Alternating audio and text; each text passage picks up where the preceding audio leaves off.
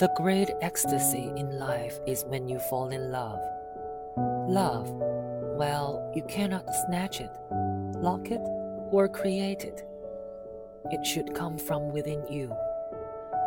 Being in love is an experience, and only if you go through it, you will know the intricacies of it. You feel the best of yourself when you are in love.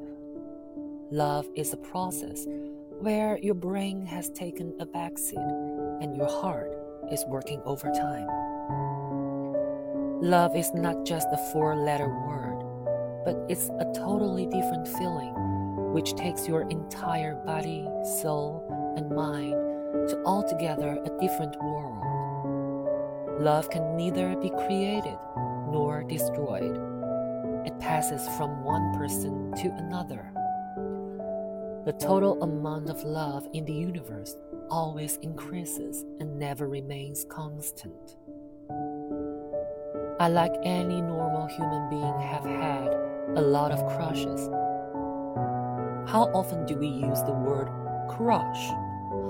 All the feelings and thoughts are dumped into it if we make no further progress with our infatuation. This happens not only for the fear of rejection but also because many of us fail to approach.